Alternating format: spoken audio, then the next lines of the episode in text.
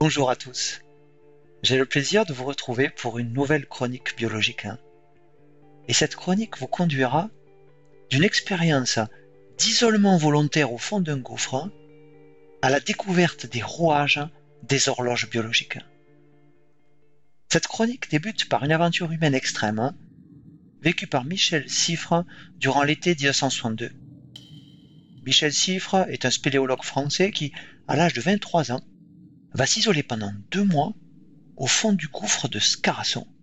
Ce gouffre est situé dans les Alpes du Sud, à plus de 2000 mètres d'altitude, près de la frontière franco-italienne, côté italien.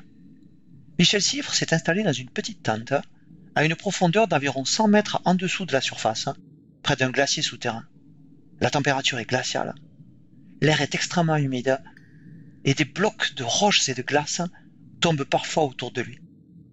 Michel Siffre n'est relié à la surface que par un téléphone qu'il n'utilise que quelques secondes par jour, afin d'indiquer les moments où il se réveille, où il prend ses repas et où il se couche.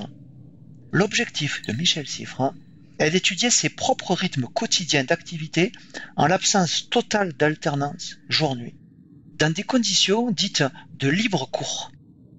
Cette expérience va montrer que dans ce gouffre obscur, les rythmes de Michel Siffre persistent, que son horloge biologique interne continue de fonctionner. Mais ces rythmes se décalent chaque jour d'environ 30 minutes. hein. Ainsi, son horloge biologique fait un tour complet en 24h30 au lieu de 24 heures. Son horloge se désynchronise donc peu à peu, car elle n'est plus mise à l'heure par l'alternance quotidienne, jour-nuit. Michel Siffre va remonter épuisé par ce long isolement, mais sa volonté hors norme le conduira à recommencer par deux fois ce type d'expérience hors du temps. Plus de deux siècles avant l'expérience de Michel Siffre, et plus précisément en l'an 1729, le savant français Jean-Jacques Dortoux de Méran avait publié le résultat d'une expérience comparable à celle de Michel Siffre, mais conduite alors sur la sensitive. La sensitive est une plante extrêmement sensible au toucher, d'où son nom de sensitive. Lorsque l'on touche une de ses feuilles, même très légèrement, cette feuille se referme aussitôt et s'incline vers le bas. Cette réponse rapide protège la sensitive des intempéries et de ses prédateurs. Mais, en l'absence de toute stimulation externe, la fermeture et l'orientation vers le bas de l'ensemble des feuilles de la sensitive se fait spontanément chaque soir. Puis au matin, les feuilles s'ouvrent à nouveau et elles se dressent vers le ciel. Dans son expérience réalisée en 1729, Dortoux de Méran place la sensitive à l'obscurité permanente en enfermant cette plante dans une boîte dont les parois ne laissent pas passer la lumière. La sensitive est alors en libre cours. Et Dortoux de Méran observe que les mouvements périodiques réguliers des feuilles de la sensitive persistent pendant plusieurs jours, malgré l'absence d'alternance jour-nuit. La sensitive possède donc aussi une horloge biologique interne qui bat régulièrement avec une période de 24 heures et qui se synchronise normalement sur l'alternance lumière-obscurité. Des rythmes tels que le rythme des mouvements des feuilles de la sensitive ou bien notre rythme veille-sommeil ont une période de 24 heures qui correspond au temps que met la Terre pour tourner autour de son axe. Ces rythmes sont qualifiés de circadiens, du latin circa qui signifie autour d'eux et dies qui signifie le jour. Ces rythmes circadiens sont connus depuis longtemps, aussi bien dans le règne végétal que dans le règne animal. Cette chronique va maintenant vous conduire dans une extraordinaire aventure scientifique hein, dont l'objectif est de parvenir à décrypter les mécanismes moléculaires hein, des horloges biologiques. Cette histoire scientifique démarre par les travaux de Seymour Benza. Seymour Benza est un chercheur américain qui débute sa carrière scientifique dans les années 1940 en étudiant la physique et ses recherches contribueront quelques années plus tard à la découverte du transistor.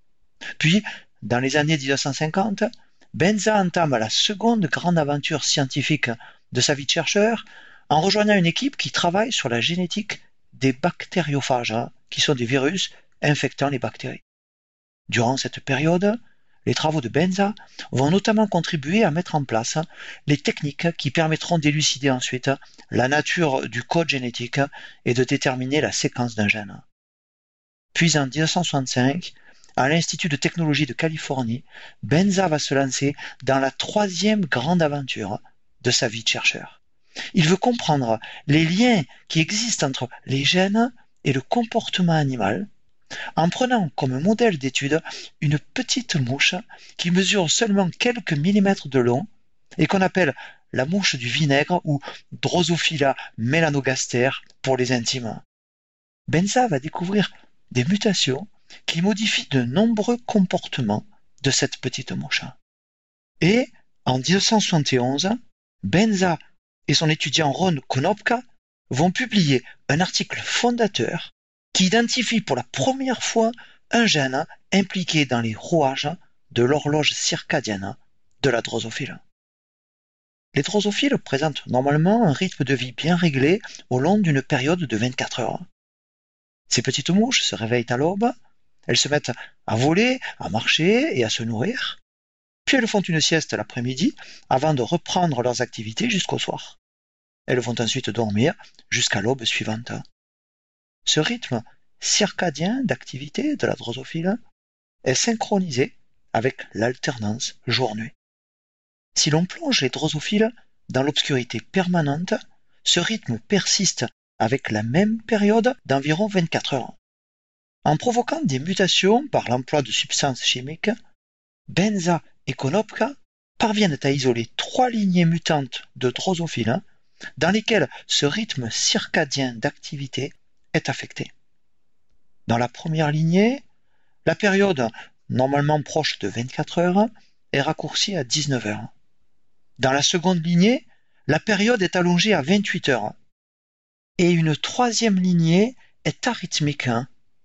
C'est-à-dire qu'elle est dépourvue de rythme régulier d'activité. Chacune de ces trois lignées est porteuse d'une mutation différente, mais qui affecte un même gène un gène que les chercheurs vont alors baptiser gène période ou gène pair. La compréhension des mécanismes moléculaires des horloges biologiques ne va quasiment plus progresser pendant la décennie suivante, faute d'outils appropriés pour décrypter la séquence du gène période et de la protéine période qu'il code. Vers la fin des années 1970, les techniques en génétique moléculaire ont fortement progressé et trois chercheurs américains Michael Young, Jeffrey Hall et Michael Rosbach vont permettre une avancée majeure dans la compréhension des rouages de l'horloge circadienne de la drosophile. Dans les années 1980, ces chercheurs sont parmi les premiers à maîtriser les nouveaux outils de la biologie moléculaire et ils vont tenter de les appliquer pour décrypter la séquence du gène période, appelé aussi le gène pair. Les travaux de Michael Young, Jeffrey Hall et Michael Rosbach sur les mécanismes moléculaires de l'horloge circadienne de Drosophile hein, seront récompensés en 2017 par le prix Nobel de physiologie ou de médecine. En 1984, Jeffrey Hall et Michael Rosbach, qui mènent leurs recherches à l'université Brandeis près de Boston, et Michael Young, qui travaille à l'université Rockefeller de New York, parviennent à déterminer la séquence du gène PR.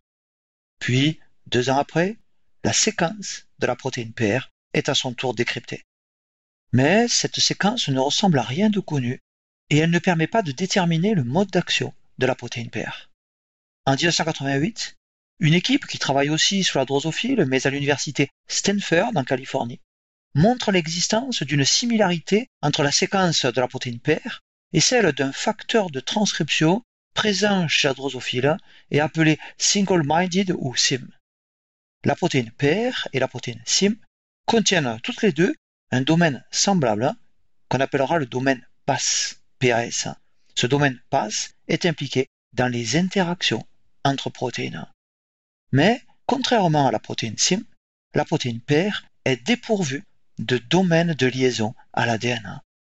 En 1990, l'équipe de Hall et Rosbach va montrer, en travaillant sur des cellules de la tête de drosophiles exposées à une alternance de 12 heures de jour, puis 12 heures de nuit, que la transcription du gène père suit un rythme circadien. C'est-à-dire que le produit de transcription du gène père, l'ARN messager père, oscille cycliquement avec une période de 24 heures. Les ARN messagers du gène père augmentent pendant le jour, puis diminuent pendant la nuit. Et des mutations dans le gène père vont affecter le rythme de ces oscillations de l'ARN messager de père. Et ces mutations dans le gène père vont aussi affecter le rythme comportemental de la drosophile. Ces résultats montrent donc que le rythme d'expression du gène père est déterminant dans la réalisation des rythmes comportementaux de la drosophile et que la protéine père doit contrôler l'expression de son propre gène. La quantité de protéines père suit aussi un cycle circadien, mais décalé de plus de 6 heures hein, par rapport à celui de son ARN messager. Ainsi, la protéine père s'accumule pendant la nuit, puis elle est dégradée pendant le jour. La quantité d'ARN messager du gène père diminue donc quand la quantité de protéines père augmente. La protéine père va en fait conduire à une répression de l'expression de son propre gène. Le gène père est transcrit dans le noyau pendant le jour, puis les ARN messagers du gène père vont sortir du noyau et être traduits en protéines père dans le cytoplasme. Et la protéine père doit ensuite rentrer dans le noyau pour exercer son effet répresseur sur la transcription de son propre gène. Mais nous verrons que la protéine père ne peut pas rentrer seule dans le noyau et elle ne peut pas non plus réprimer directement la transcription de son gène. Hall et Rosbach vont proposer en 1990 le premier modèle moléculaire de fonctionnement d'une horloge biologique circadienne dont le mécanisme repose sur une boucle de rétroaction négative. Une boucle où une protéine induit la répression de la transcription du gène qui la code, ce qui génère des oscillations dans l'expression de gènes, tels que le gène père.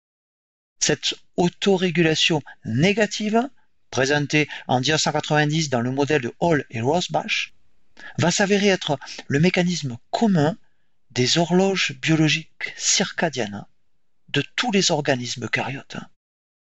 En 1994, soit 23 ans après que Benza ait découvert le gène père, l'équipe de Michael Young va identifier un second gène appelé timeless ou gène TIM, impliqué lui aussi dans les rouages de l'horloge circadienne de Drosophila.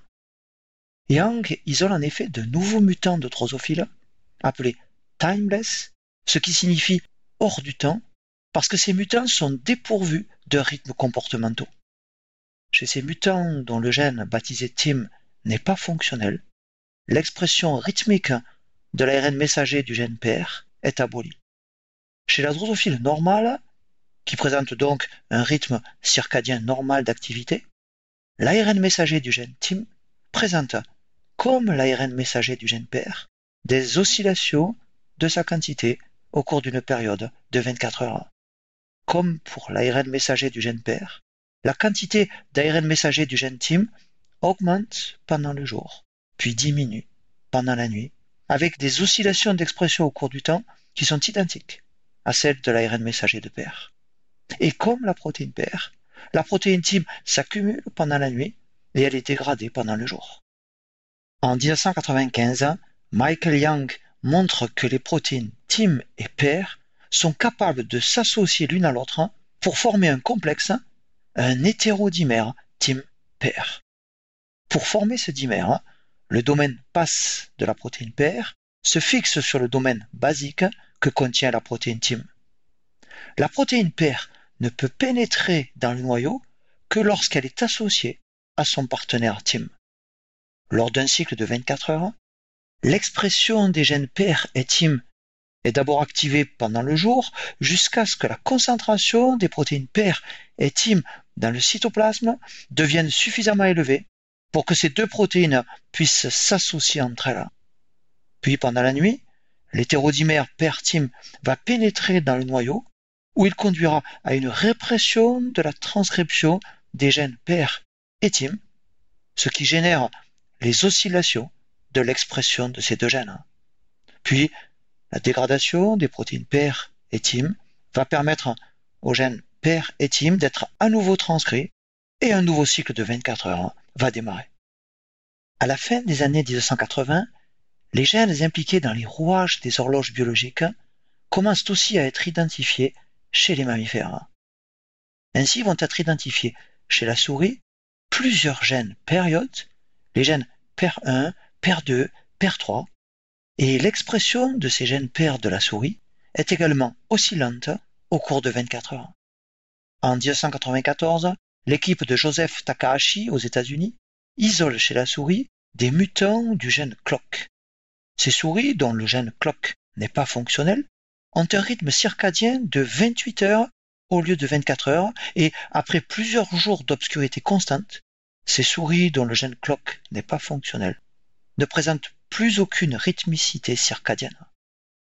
Le gène CLOCK de la souris va être isolé et la protéine CLOCK, codée par ce gène, va se révéler être un facteur de transcription pourvu de trois régions importantes.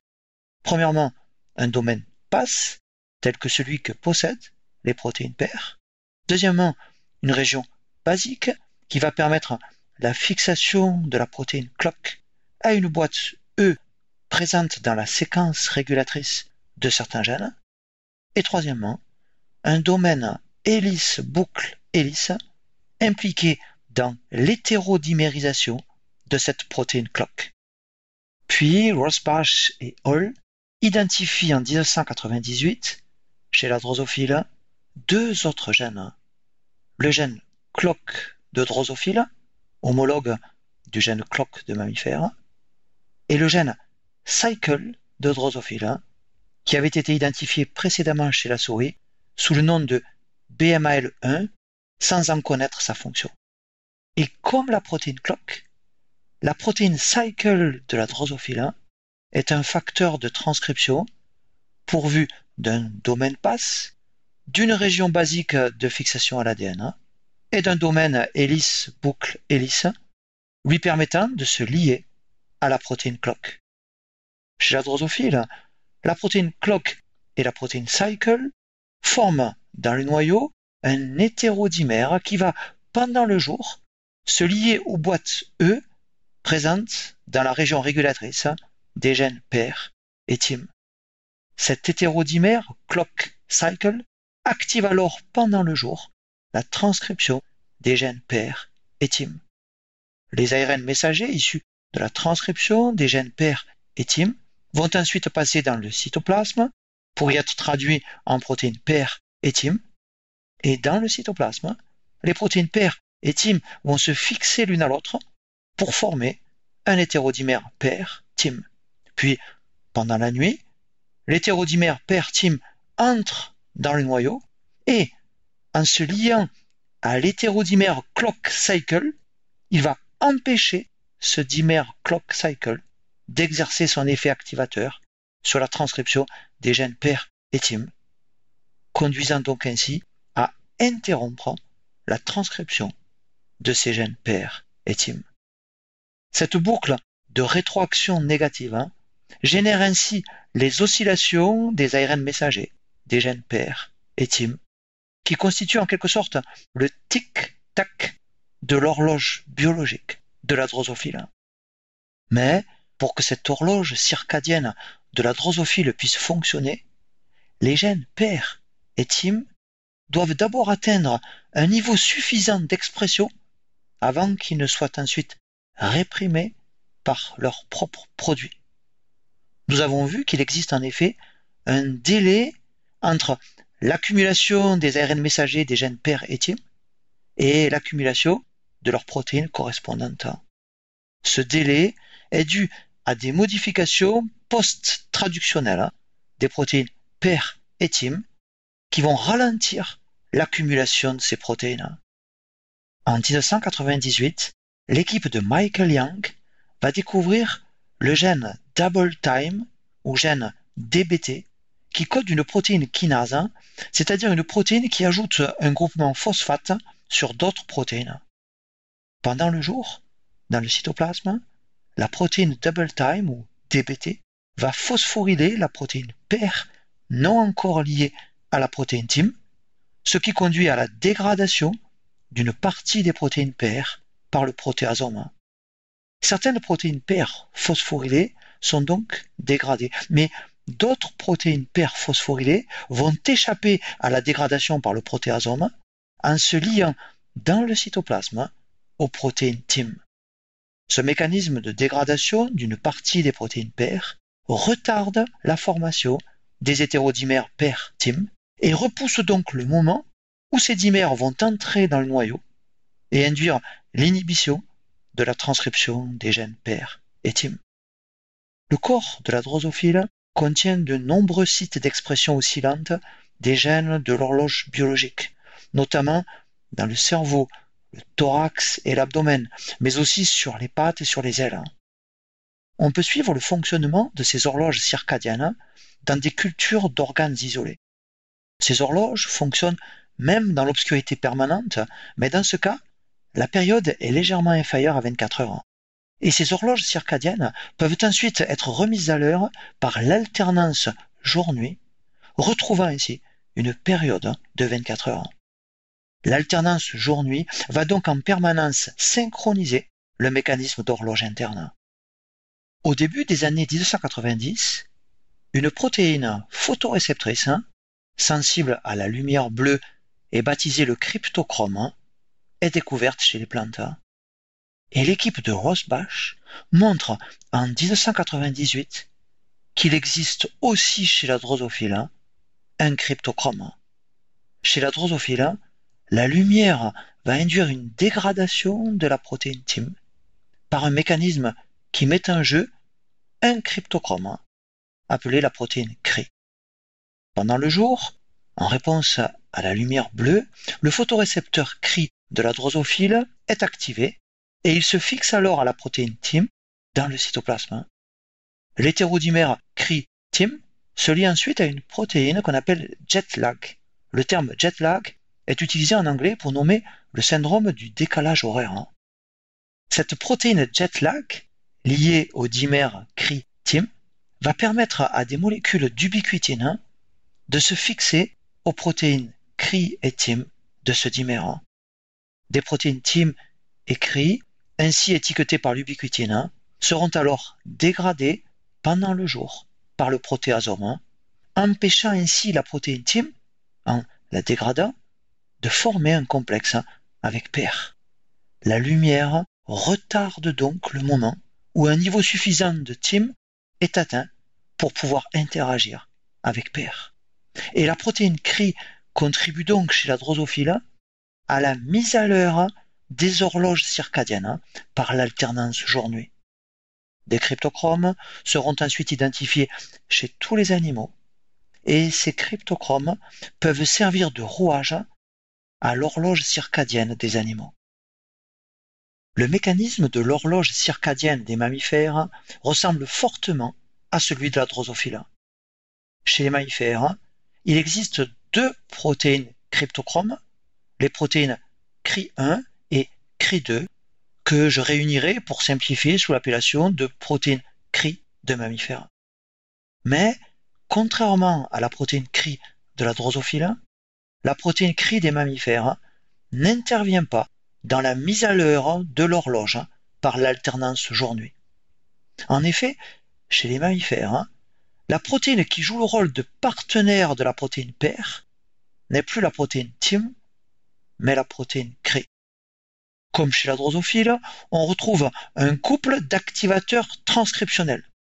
Les deux protéines de ce couple d'activateurs transcriptionnels étaient chez la drosophile les protéines clock et cycle, alors que les deux protéines de ce couple d'activateurs transcriptionnels chez les mammifères hein, sont la protéine clock et la protéine BMAL1. Rappelons que la protéine BMAL1 des mammifères est l'équivalent de la protéine cycle de la drosophile. La protéine clock et la protéine BMAL1 des mammifères sont deux facteurs de transcription qui, pendant le jour, forment dans le cytoplasme un hétérodimère qui va pénétrer dans le noyau où il va activer, pendant le jour, la transcription des gènes PER et.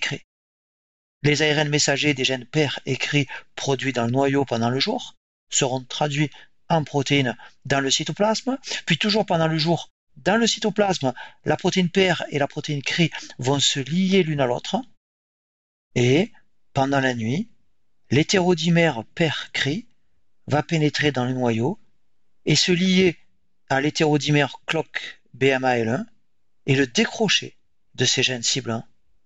Ce dimère clock BMAL1 ne peut alors plus exercer son effet activateur sur la transcription des gènes pères écrits, si bien que la transcription de ces gènes pères écrits s'interrompt pendant la nuit.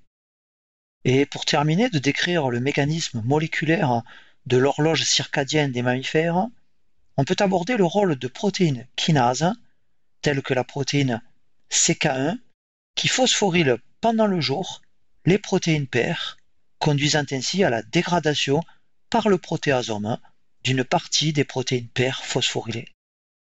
La kinase CK1 des mammifères est l'équivalent de la kinase double time ou DBT de la drosophile. Chez les mammifères, d'autres enzymes vont aussi lier des ubiquitines à la protéine CRI, entraînant également pendant le jour la dégradation de protéines CRI par le protéasome. Ces mécanismes de dégradation ciblée des protéines pères et CRI pendant le jour retardent le moment où les quantités de protéines pères et CRI seront suffisantes pour former les complexes père-CRI actifs. Et ces complexes père-CRI actifs ont pour rôle de réprimer dans le noyau la transcription des gènes père et CRI en neutralisant l'effet transcriptionnel des dimères clock BMAL1. On retrouve donc dans l'horloge circadienne des mammifères des mécanismes comparables à ceux de l'horloge de drosophile, mais il existe aussi des différences, comme par exemple le rôle joué par la protéine CRI.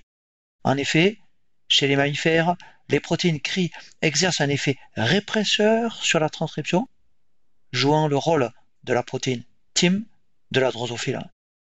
Contrairement aux cryptochromes de la drosophile, les cryptochromes des mammifères n'ont pas de fonction dans la photoréception. Leur activité est indépendante de la lumière. Et par conséquent, on peut se demander comment l'alternance jour-nuit peut sans cesse mettre à l'heure les horloges biologiques des mammifères. Nos horloges circadiennes battent dans chacune des cellules de notre corps au long de 24 heures. Mais l'une des horloges joue un rôle essentiel dans notre synchronisation à l'alternance jour-nuit. Cette horloge centrale est présente dans une petite région de notre cerveau appelée l'hypothalamus. Et cette horloge centrale est plus précisément localisée dans deux petits noyaux de l'hypothalamus appelés les noyaux suprachiasmatiques. Chacun de ces deux petits noyaux contient environ 10 000 neurones dans lesquels une horloge circadienne bat.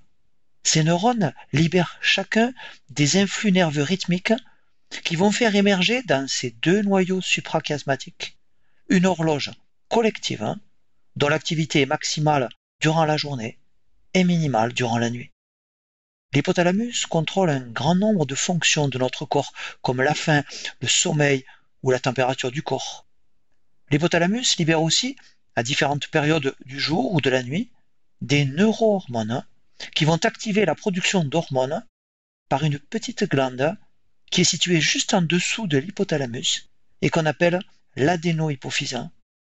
Parmi ces hormones adénohypophysaires, on peut citer l'hormone de croissance, mais aussi d'autres hormones adénohypophysaires qui vont stimuler à leur tour la production par diverses glandes endocrines de notre corps d'autres hormones, telles que l'hormone thyroïdienne, le cortisol ou les stéroïdes sexuels et ces hormones vont influencer en retour l'activité de l'hypothalamus. L'hypothalamus contrôle aussi par voie nerveuse une petite glande qu'on appelle l'épiphyse, laquelle va libérer pendant la nuit de la mélatonine. Et la mélatonine est une hormone qui régule de nombreuses sécrétions hormonales. La température du corps, les activités veille-sommeil, les taux sanguins d'hormones tels que l'hormone de croissance ou bien le cortisol présentent une rythmicité circadienne qui est déterminée par les noyaux suprachiasmatiques ces noyaux formant notre horloge centrale. Et bien que notre cerveau soit plongé dans une obscurité permanente, cette horloge centrale est la seule de notre corps qui soit capable de se synchroniser avec l'alternance lumière-obscurité. Chez les mammifères, la vision est permise par deux types de cellules rétiniennes qu'on appelle les bâtonnets et les cônes. Les bâtonnets nous permettent de détecter la luminosité des objets, alors que les cônes nous permettent de voir les couleurs. Cependant, il existe aussi dans notre rétine une petite proportion de cellules qui répondent également à la lumière, mais qui ne sont pas impliquées dans notre vision. Ces cellules contiennent un pigment qu'on appelle la mélanopsine. La mélanopsine est un photorécepteur sensible à la lumière bleue qui est la lumière qui prédomine à l'aube. Ces cellules sont appelées les cellules ganglionnaires à mélanopsine et leur prolongement, c'est-à-dire leurs axones, vont atteindre les noyaux suprachiasmatiques, permettant ainsi de synchroniser notre horloge circadienne principale avec l'alternance jour-nuit. Et ainsi, nos yeux ne nous servent pas uniquement à percevoir l'espace qui nous entoure, mais aussi à nous repérer dans le temps. Et, tout au long des 24 heures, les noyaux suprachiasmatiques règlent le rythme de libération des neurohormones hypothalamiques et celui des influx nerveux issus de l'hypothalamus, tout en se synchronisant avec l'alternance jour-nuit. Ainsi, les noyaux suprachiasmatiques permettent de synchroniser avec l'alternance jour-nuit les horloges biologiques de toutes les autres cellules de notre corps, qui sont pourtant aussi plongées en permanence dans l'obscurité. La photopériode est la durée de l'éclairement quotidien. Et la photopériode change au fur et à mesure des saisons qui scandent le voyage du Soleil autour de la Terre. Et tout au long de l'année, les noyaux suprachiasmatiques vont répondre aux variations de la photopériode. Les noyaux suprachiasmatiques permettent ainsi d'adapter les périodes de veille et de sommeil, le métabolisme et les comportements aux variations de la photopériode au cours des saisons. Notre horloge centrale continue de battre même si nous sommes plongés comme Michel Siffre dans une obscurité permanente, mais avec une période qui sera alors légèrement supérieure à 24 heures. Puis, lorsque l'alternance jour-nuit est restaurée, c'est la resynchronisation de cette horloge centrale sur la lumière qui va permettre à cette horloge de se recaler jour après jour sur une période précise de 24 heures. Les noyaux suprachiasmatiques sont les chefs d'orchestre de la synchronisation des horloges biologiques de chacune de nos cellules, remettant chaque jour à l'heure chacune de nos horloges circadiennes périphériques en fonction de l'alternance jour-nuit. Mais les horloges cellulaires périphériques sont également synchronisées par d'autres facteurs de leur environnement, par exemple par l'état énergétique de notre corps, qui dépend des périodes de prise de nourriture, du rythme de nos repas et de la quantité et de la composition de nos aliments. Et une désynchronisation de l'ensemble de nos horloges va se produire par exemple lors d'un voyage en avion qui nous fait rapidement traverser plusieurs fuseaux horaires. Le décalage horaire que nous ressentons alors, le jet lag, c'est le temps qu'il faut à l'ensemble des différentes horloges biologiques de notre corps pour se resynchroniser sur les alternances lumière-obscurité, veille, sommeil, période de repas, période de jeûne. La pression sociétale et économique va perturber notre horloge interne. Par exemple, le travail de nuit ou les 3-8 mais aussi la lumière artificielle ou la lumière de nos écrans vont perturber notre horloge interne avec des conséquences négatives sur notre santé. Des études conduites chez l'homme et la souris révèlent que des désordres de notre horloge centrale vont augmenter les risques de développer une obésité, un diabète, des maladies cardiovasculaires, des troubles du sommeil, des dépressions et même certains cancers. Et d'autres travaux de recherche montrent qu'administrer certains médicaments à un moment précis de la journée peut permettre d'augmenter l'efficacité du traitement et de diminuer ses effets indésirables. Michel Siffrin, en s'isolant pendant des semaines dans un gouffre obscur, a lancé l'extraordinaire aventure scientifique de la chronobiologie. Puis, les trois chercheurs américains nobelisés en 2017, Michael Young, Jeffrey Hall et Michael Rosbach, en décryptant minutieusement les rouages de l'horloge biologique de la drosophile, ont ouvert le champ de la chronobiologie moléculaire et mis en place les bases communes qui régissent le fonctionnement des horloges circadiennes de tous les organismes vivants. Et on se rend compte aujourd'hui des implications importantes que peuvent avoir sur notre santé le fonctionnement et les dérèglements de nos horloges circadiennes. Cette chronique, consacrée au rythme biologique, avait démarré avec l'isolement de Michel Siffre au fond d'un gouffre, et c'est une autre solitude qui me permet de clôturer cette chronique. Au début des années 1980, le romancier français Morgan Sportes passe un an dans le désert des hauts plateaux algériens dans le but d'écrire un roman. Et ce long isolement dans le désert conduira Morgan Sportes à publier en l'an 2000 un récit intitulé Solitude. Morgan Sportes y fait le récit de la vie d'un homme seul qui cherche à s'abstraire du monde, mais que le monde ramène sans cesse à lui. Et Morgan Sportes écrit dans ce roman Tout est cycle, hein. cercle vicieux, éternel retour. Et plus d'un siècle avant la publication de Solitude, le philosophe allemand Friedrich Nietzsche écrivait en 1883 un livre poétique intitulé Ainsi parlait Zarathustra. Et dans ce long poème philosophique, Nietzsche écrivait Toutes les choses reviennent éternellement, et nous-mêmes avec elles. Tout s'en va et tout revient. Éternellement tourne la roue de l'être. Tout meurt et tout refleurit. Éternellement se déroule l'année de l'être. Tout se brise et tout se rajuste. Éternellement s'édifie la demeure de l'être.